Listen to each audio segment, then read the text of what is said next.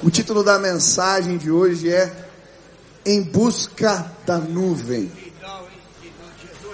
Nós estamos nos preparando para uma campanha de evangelização, uma campanha missionária, mas precisamos nos preparar da maneira correta.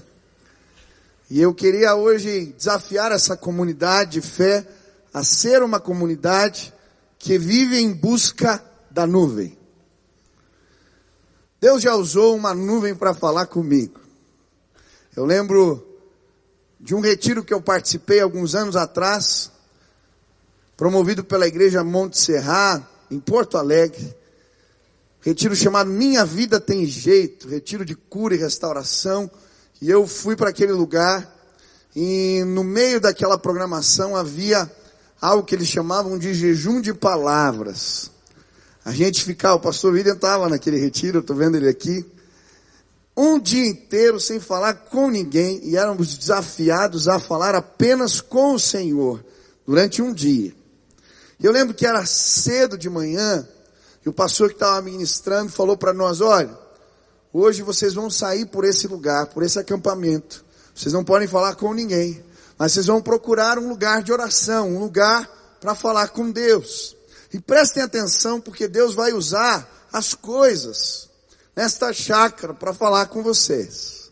Eu saí procurando um lugar de oração. Era uma chácara bonita, e eu encontrei perto de um lago uma árvore, e me sentei ali. Só que como era muito cedo, tinha uma neblina espessa assim, cobrindo todo o lago. Não dava para ver quase nada do outro lado. E eu olhei para aquilo e falei, Deus, minha vida está assim. Eu não consigo enxergar muito para frente. Isso tem me incomodado. Parece que tem uma neblina espessa que não me deixa enxergar os teus propósitos, os teus planos para a minha vida. E eu fechei os olhos e comecei a orar e a falar com Deus. E quando eu terminei o meu tempo de oração, e eu abri os olhos de novo, o vento tinha batido e levado a neblina embora. E agora o sol resplandecia na face do lago. E naquele momento o Espírito Santo falou ao meu coração: Eu vou tirar a neblina e eu vou fazer você resplandecer a minha glória. Hoje eu vim dizer para você que Deus vai falar com você. A neblina vai embora. Deus vai se revelar. Deus usa diferentes formas para falar. E não foi só comigo que Deus usou uma nuvem para falar ao coração. Deus usou uma nuvem para se revelar ao seu povo. E eu queria ler junto com você um texto da palavra que se encontra em Números, capítulo 9, do versículo 15 a 23. E eu queria estudar a respeito desta nuvem. Versículo 15 diz assim: No dia em que foi armado o tabernáculo, a tenda que guarda as tábuas da aliança, a nuvem o cobriu, desde o entardecer até o amanhecer. A nuvem por cima do tabernáculo tinha aparência de fogo. Era assim que sempre acontecia. De dia a nuvem o cobria e de noite tinha aparência de fogo sempre que a nuvem se levantava de cima da tenda, os israelitas partiam. No lugar em que a nuvem descia, ali acampavam. Conforme a ordem do Senhor, os israelitas partiam e conforme a ordem do Senhor acampavam. Enquanto a nuvem estivesse por cima do tabernáculo, eles permaneciam acampados. Enquanto a nuvem ficava sobre o tabernáculo por muito tempo, os israelitas cumpriam suas responsabilidades para com o Senhor e não partiam. Às vezes a nuvem ficava sobre o tabernáculo poucos dias. Conforme a ordem do Senhor eles acampavam e também conforme a ordem do Senhor partiam. Outras vezes a nuvem permanecia somente desde o entardecer até o amanhecer. E quando se levantava pela manhã, eles partiam, de dia ou de noite. Sempre que a nuvem se levantava, eles partiam. Quer a nuvem ficasse sobre o tabernáculo dois dias, quer um mês, quer mais tempo. Os israelitas permaneciam no acampamento e não partiam, mas quando ela se levantava, partiam. Conforme a ordem do Senhor, acampavam e conforme a ordem do Senhor, partiam. Nesse meio tempo, cumpriam suas responsabilidades para com o Senhor, de acordo com as suas ordens anunciadas por Moisés. O que me chamou a atenção nesse texto é que de alguma maneira a Bíblia retrata uma comunidade que vivia em busca da nuvem. O versículo 22 diz, quer a nuvem ficasse sobre o tabernáculo dois dias, um mês, mais tempo, os israelitas permaneciam no acampamento e não partiam, mas quando ela se levantava, eles iam. Conforme a ordem do Senhor, eles faziam uma comunidade inteira que vivia desta maneira em busca da nuvem. Mas o que que esta nuvem representava? Por que que essa comunidade inteira literalmente a buscava? E olha, quando eu comecei a estudar sobre esta nuvem nas escrituras, eu descobri tanta coisa que eu não imaginava. Hoje eu só vou falar uma coisa, um aspecto que representa esta nuvem. Mas eu encontrei aqui cinco. Se tiver outras oportunidades, eu quero compartilhar com você.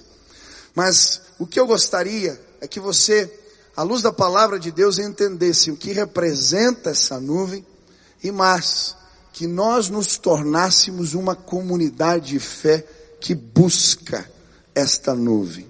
Em primeiro lugar, esta nuvem representa a presença perceptível de Deus. Diga para a pessoa que está perto de você, a presença do Senhor, ela pode ser percebida. Quem já percebeu a presença do Senhor alguma vez, levante as mãos.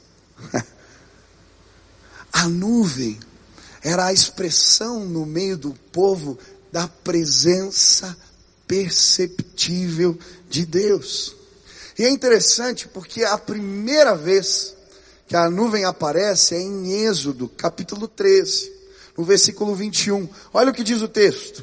E o Senhor ia diante deles, de dia numa coluna de nuvem para os guiar pelo caminho, e de noite numa coluna de fogo para os iluminar, para que caminhassem de dia e de noite. Presta atenção aqui, note como o versículo começa. E o Senhor ia adiante deles. O que ele está dizendo aqui? Ele está colocando Deus como a nuvem. A nuvem era a presença perceptível que ia à frente do povo.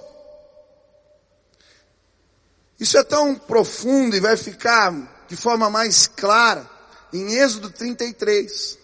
Quando o povo de Israel peca, Moisés desce a montanha, encontra eles adorando um bezerro de ouro, uma grande farra. Ele então recebe uma palavra do Senhor que ele comunica ao povo. Versículo 2 do capítulo 33 de Êxodo diz assim: Enviarei um anjo adiante de ti e lançarei fora os cananeus, os amorreus, os heteus, os perizeus, os heveus, os jebuseus, a uma terra que mana leite e mel, porque eu não subirei no meio de ti, porque és povo de dura serviço, para que te não consuma eu no caminho. Olha que interessante. Olha como começa o versículo. E enviarei o que? Um anjo adiante de ti. Antes era o Senhor, a nuvem. Agora ele está falando, por causa do pecado, eu vou colocar outra coisa no lugar. Um anjo vai adiante de vocês. E sabe, aquilo ocuparia o lugar de Deus, mas quando o povo entende, Moisés entende, ele começa a dizer para o povo: olha, a nuvem vai embora. Não pode.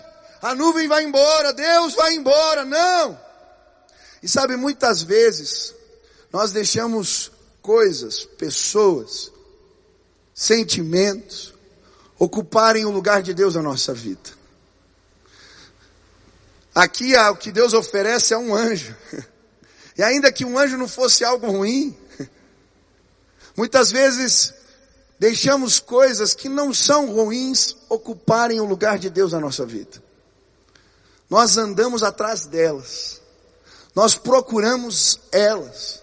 E hoje eu creio que Deus te trouxe aqui para restaurar o lugar dele na sua vida. Eu lembro de uma época que eu comecei a me empolgar com aplicações financeiras.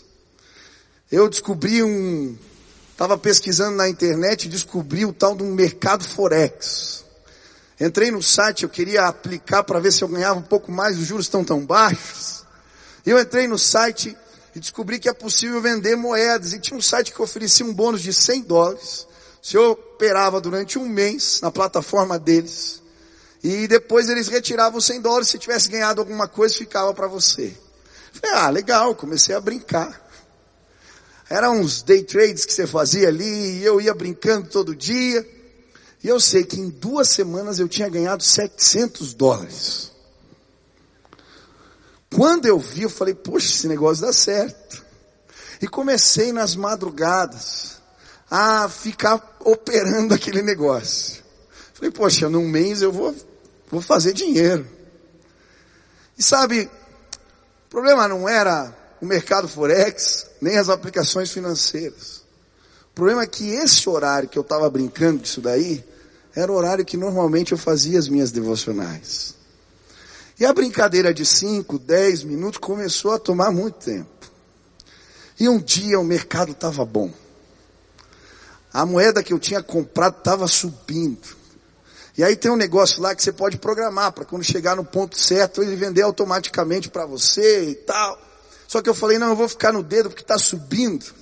Na hora que baixar eu aperto, vendo e vou ganhar uma grana. E estava lá de madrugada, sei lá que horas da manhã, e eu ali na frente do computador esperando subir, e estava subindo, e estava subindo, e estava subindo. Eu falei, é hoje, vou pagar a escola dos filhos do ano. Estava na mesa e eu esperando, e o negócio subindo, o gráfico subindo, o gráfico subindo. Sabe o que aconteceu? Acabou a luz. Eu fiquei desesperado. Falei, eu não acredito. E eu fiquei, fiquei ali na frente do computador, volta, por favor, Deus faz voltar. Demorou 20 minutos para voltar a luz. Todo o dinheiro que eu tinha ganho nas madrugadas daquele mês, eu perdi em 20 minutos. Na hora que eu olhei para o computador, eu só ouvi o Espírito Santo falando: Tá vendo? Você está perdendo teu tempo. Quantos apagões vão precisar acontecer para você entender isso? E eu lembro que naquele dia, e a minha esposa já tinha chamado minha atenção. Mas às vezes quando a mulher fala, a gente não dá muita bola, ah, tá exagerando. Mas ali Deus falou comigo, sabe, queridos?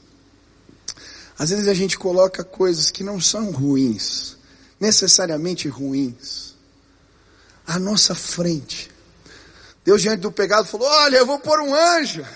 Moisés podia falar: Tá bom, um anjo, a gente vai chegar na terra prometida, mas não era nuvem. Hoje eu vim dizer para você, em nome de Jesus, o que você tem deixado ocupar o lugar de Deus na sua vida. O que que tem feito você se despertar, correr, pensar, tem ocupado tua, teus pensamentos, a maioria das tuas forças. O que? Se não é a nuvem, a nuvem da presença. Entregas precisam começar a acontecer porque Deus quer restaurar o lugar dele em nossas vidas. Deus estava tratando o povo. Quando eles constroem o bezerro de ouro, Arão termina de preparar. Sabe como eles chamam o bezerro de ouro? Yahvé. Esse é o nome que eles dão para o bezerro de ouro. E muitas vezes, sem percebermos, Outras coisas se transformam no nosso Deus, ocupam um lugar dele em nossas vidas. Se você quer buscar a nuvem, você precisa se consagrar, entregar aquilo que ocupa o lugar de Deus. Estava lendo alguns anos atrás aquele livro do David Wilkerson, A Cruz e o Punhal. Quem já leu esse livro? Se você não leu, vale a pena. Muito bom. E ele fala de um dia que ele está assistindo televisão. E o Espírito Santo toca o coração dele falando, ei, entrega a televisão para mim.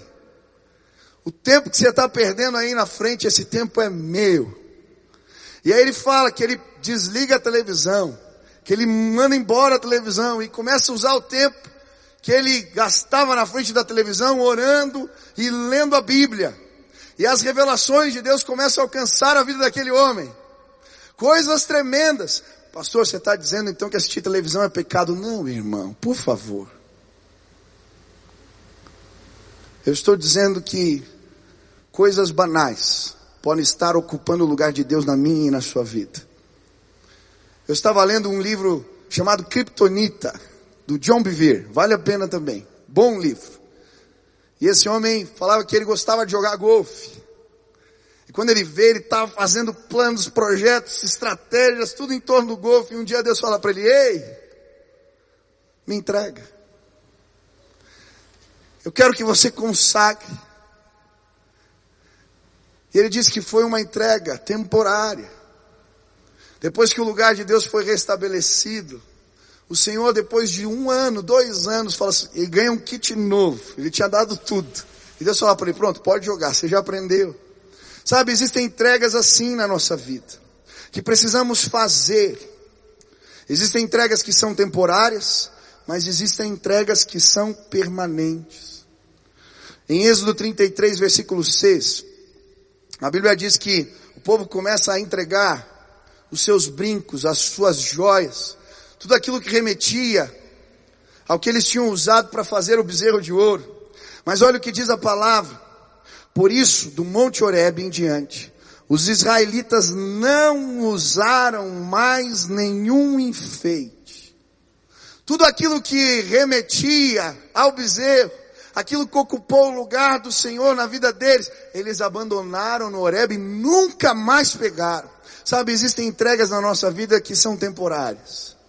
Mas existem entregas na nossa vida que são permanentes. E eu vejo muita gente no meio do povo de Deus fazendo entregas, de entregas permanentes e entregas temporárias. Você entrega para o Senhor como quem empina uma pipa. Aí quando ela está chegando lá no alto, você pega e puxa de novo. Deus já falou para você, hoje em nome de Jesus, se Deus está pedindo para você esse relacionamento, hoje em nome de Jesus, se Deus está pedindo para você esse trabalho, hoje em nome de Jesus, eu não sei o que, tem te fascinado e ocupado o lugar de Deus, mas hoje é dia de entregas permanentes. De hoje em diante, brincos, joias, braceletes vão ficar pelo caminho porque um caminho mais excelente se apresenta a nuvem. Nós estamos em busca da nuvem e nada no caminho pode nos atrapalhar nesse sentido. A primeira coisa que Moisés faz é exatamente isso: chamar o povo ao arrependimento, à consagração. A nuvem vai embora, a nuvem vai embora, a nuvem vai embora. E diante dessa notícia, a Bíblia vai dizer, ouvindo o povo esta má notícia, pranteou-se, e ninguém pôs sobre si os seus atavios. Olha o que ele está dizendo, houve arrependimento. Sabe qual que é o meu desejo hoje? Que você entenda, a nuvem está indo embora da tua casa. A nuvem está indo embora. Ela está passando. E você está preso com brincos e braceletes, achando que aquilo tem valor os tesouros do Egito. Mas hoje o Espírito Santo está dizendo, não deixa a nuvem ir embora. Não deixa a presença perceptível de Deus passar por você. Deus quer restaurar. Se arrependa. Entregue. Consagre. A primeira coisa que Moisés faz é isso: chamar o povo ao arrependimento. Mas quando estamos em busca da nuvem, precisamos restaurar altares. E eu acho muito bonito o que ele começa a fazer agora, levando a comunidade de Israel em busca da presença de Deus. A primeira coisa que ele faz, depois que há arrependimento, depois que eles tiram os brincos, depois que há quebrantamento, ele começa a restaurar os lugares sagrados, os lugares de encontro com Deus, restaurar a comunhão, os altares quebrados. E a primeira coisa que ele faz é construir uma tenda. Não era o tabernáculo, era uma tenda chamada tenda do encontro. E ela ficava fora do arraial, fora do acampamento. E Moisés, diante dessa notícia, se você ler Êxodo 33 todo, ele fala, a nuvem está indo embora, a presença está indo embora, e daí ele faz isso, faz a tenda. E em determinada hora do dia, creio que pela manhã, Moisés saía até a tenda. E quando ele ia até a tenda, todo o povo vinha para a porta das suas barracas, das suas casas. E eles ficavam vendo o homem de Deus ir em direção à tenda. E quando ele entrava na tenda, o que que acontecia? A nuvem. A presença perceptível de Deus baixava naquela nuvem, como aquela nuvem sobre aquela tenda. E todos naquela hora, quando sentiam a presença de Deus, diz o texto, eles se colocavam de joelhos, diante das suas barracas, na porta das suas barracas, e começavam a adorar e a bendizer o nome do Senhor, porque a nuvem não tinha ido embora. A nuvem não tinha ido embora. O que aquele homem estava fazendo?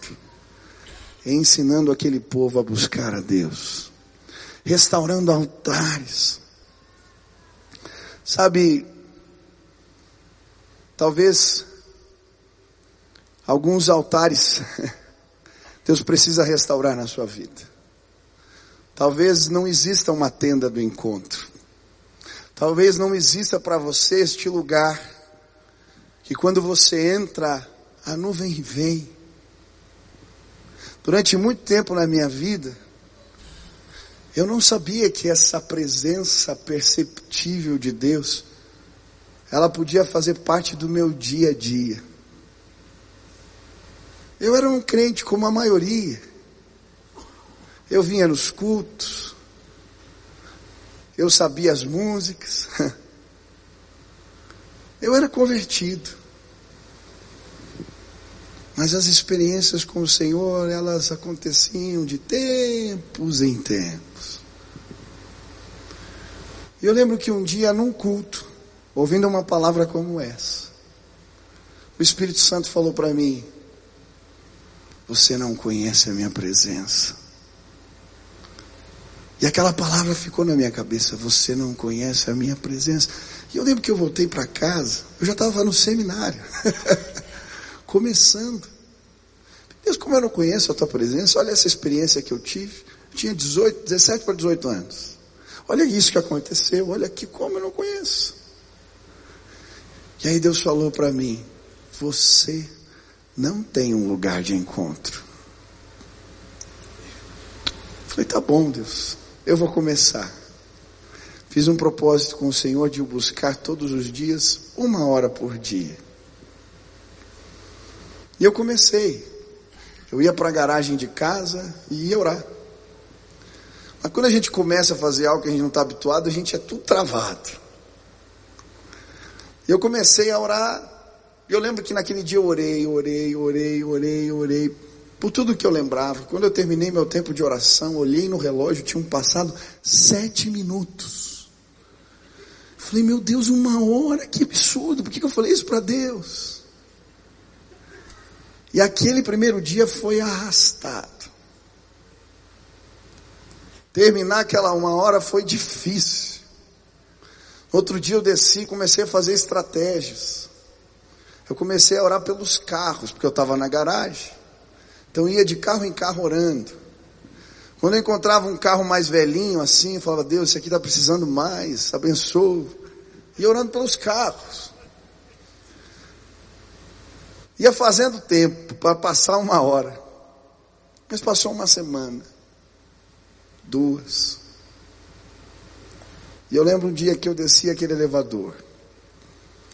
Na garagem da minha casa, a nuvem estava lá. Eu fui andando no meio dos carros. Eu estava arrepiado. E eu sentia Jesus falando para mim: Eu estou te esperando. Quando eu cheguei lá no fundo, tinha um buraco, eu sentei. E a presença de Deus era tão forte, tão forte, tão forte. Eu comecei a chorar. Eu comecei a adorar a Deus. Eu comecei a falar com o Senhor e eu não sei o que eu orei. Mas eu lembro que eu abri a Bíblia e as respostas vinham, as palavras chegavam, Deus me respondia, a nuvem estava lá. Quando eu entrei no elevador, chego em casa, abro a porta da cozinha, olho no micro-ondas, eram cinco horas da manhã. Eu tinha passado a madrugada.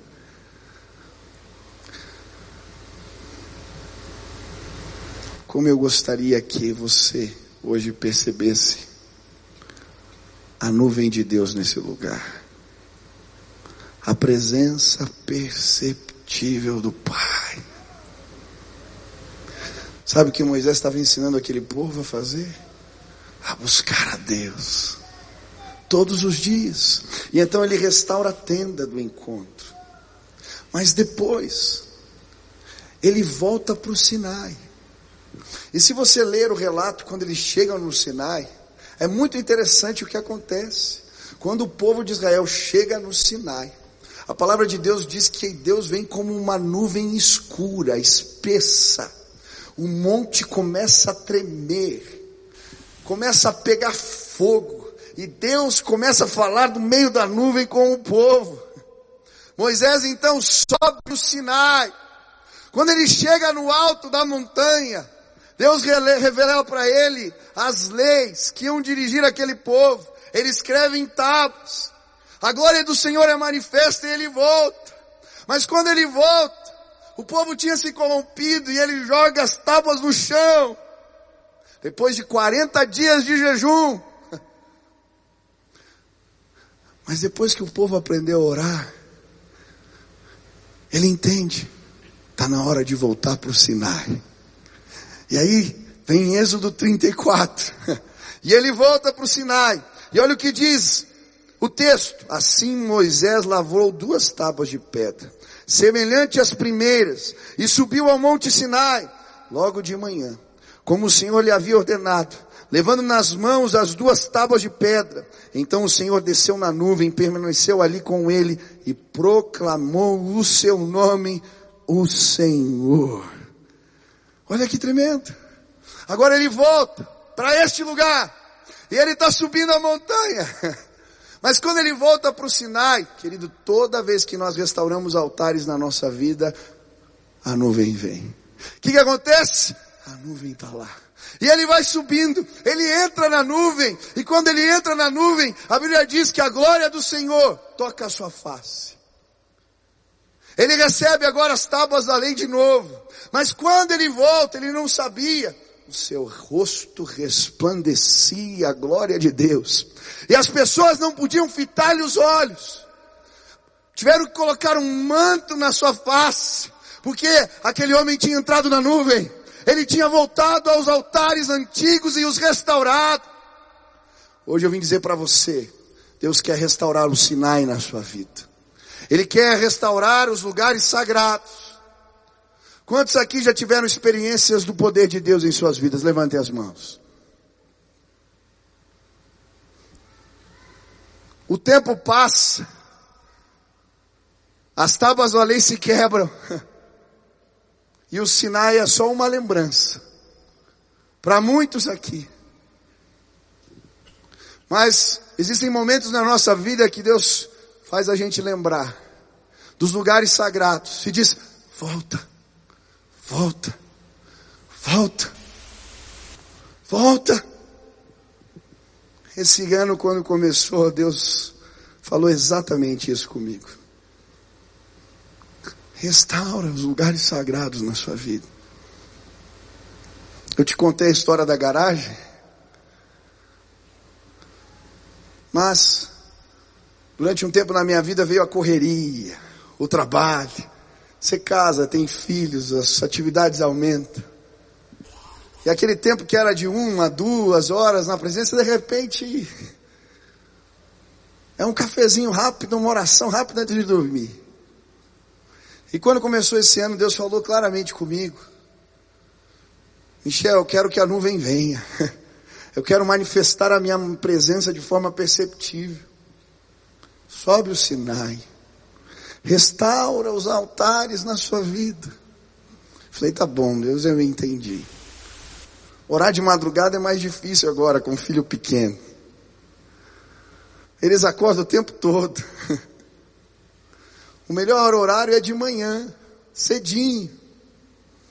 Eu estava de férias, na praia, quando Deus falou comigo.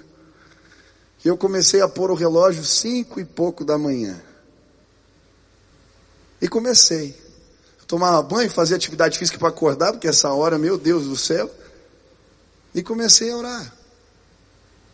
E foi assim, difícil no começo. Aí nós fomos para a Convenção Batista Brasileira. Eu viajei com meu pai e com o Paulinho. Eu punho o relógio cedo e onde que eu vou orar aqui? Eu ia para o terraço. Ficava até as oito e meia, a gente ia tomar café junto. E sabe, queridos, a presença de Deus é boa.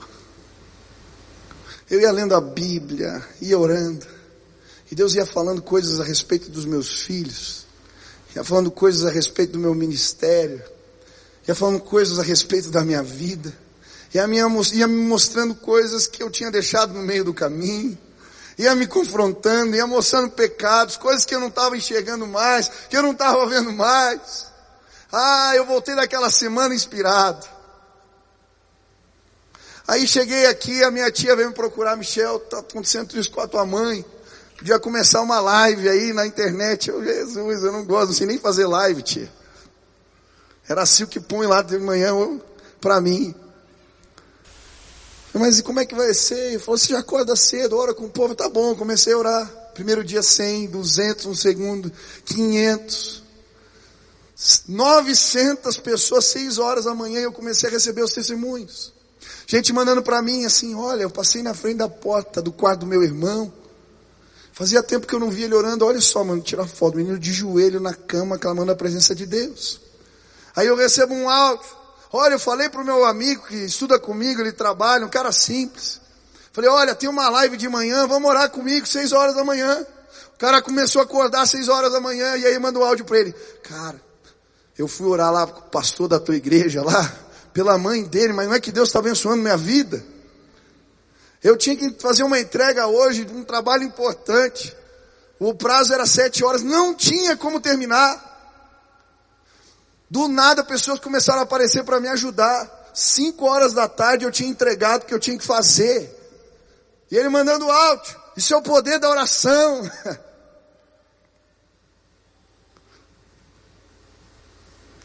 E aí Deus começou a falar comigo. Eu quero restaurar esse lugar, não era só na sua vida. Tem tantos tantos que precisam subir a montanha. Eu quero subir a montanha junto com você. A nuvem vai vir. A glória de Deus vai se manifestar de novo. Nós vamos descer a montanha com o rosto resplandecendo a glória, e as pessoas vão saber que Deus existe, que Deus é vivo, que Jesus ressuscitou, porque existem pessoas que parecem com Ele, andando por aí, restaura os altares, restaura. Mas sabe quando Moisés desce do Sinai? Sabe o que ele faz? Isso não é suficiente. E aí ele constrói um tabernáculo. Deus precisa morar no meio da gente. E aí, ele vai lá e constrói este lugar. Tabernáculo significa habitação, morada. Ele não ficava fora da arraial, mas agora ficava no centro do acampamento, no meio do acampamento. Era como se ele estivesse dizendo ao povo: olha, este é o lugar que Deus precisa ocupar. Ele precisa estar no centro, no meio. E quando eles terminam de construir o tabernáculo e o dedicam ao Senhor, é o texto que nós estamos lendo. Versículo 15. No dia em que foi armado o tabernáculo, a tenda que guarda as tábuas da aliança, a nuvem o cobriu. Aleluia. Quando colocamos Deus no centro, a nuvem vem. A presença perceptível de Deus se manifesta. É interessante isso porque depois Davi um dia constrói o seu palácio e quando ele vê a barraca onde está a casa de Deus, ele fala: Minha casa não pode ser melhor que a casa do Senhor.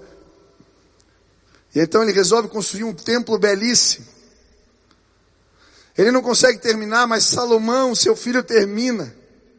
E quando ele termina essa obra e dedica ao Senhor, 1 Reis capítulo 8, olha o que acontece.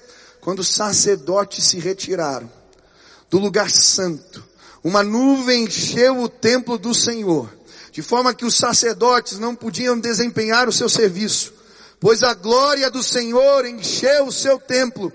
E Salomão exclamou, o Senhor disse que habitaria numa nuvem espessa. Ele está falando do Sinai, da nuvem do Sinai. Ele termina o templo e agora a nuvem vem de novo. Ele está dizendo, a presença perceptível de Deus se manifestou de novo entre nós. Quando você colocar Deus no centro, quando restaurarmos o lugar do Senhor na nossa vida, Ele ocupar tudo, Ele for o primeiro, ah, a nuvem vai vir. E hoje eu vim declarar: a nuvem vai vir sobre a sua casa. A nuvem vai entrar no teu escritório de trabalho. Ah, a nuvem vai entrar no teu quarto. Você casal, ela está entrando ali, no quarto dos teus filhos. Ah, essa nuvem vai cobrir os teus negócios. Ah, esta nuvem vai te acompanhar na faculdade, na escola. Ah, esta nuvem vai contigo. Se ele estiver no centro, se ele estiver no centro, a nuvem vai acompanhar. No Novo Testamento a Bíblia vai dizer que nós somos o templo do Espírito. E são várias as afirmações que nos ensinam que nós nos tornamos o lugar onde a presença perceptível de Deus quer se manifestar. Em 1 Coríntios 6, versículo 19, a Bíblia diz assim: Acaso não sabem que o corpo de vocês é santuário do Espírito Santo, que habita em vocês, que lhes foi dado por Deus, e que vocês não são de si mesmos. Efésios capítulo 2, versículo 22. Neles vocês também estão juntamente edificados para se tornarem morada de Deus por seu Espírito. João capítulo 14, versículo 23. Respondeu Jesus: Se alguém me ama, guardará a minha palavra. Meu Pai o amará. Nós viremos a ele e faremos nele morada. Põe a mão no teu coração. Diga assim: Eu sou morada de Deus. Eu sou o templo do Espírito. Senhor, Tu és bem-vindo. Não ocupa uma parte, não uma sala, um compartimento. A minha vida toda é sua. Entra, faz morada. Aleluia. Quantos querem ser habitação do Espírito Santo de Deus? Levantem as mãos. Hoje, o conceito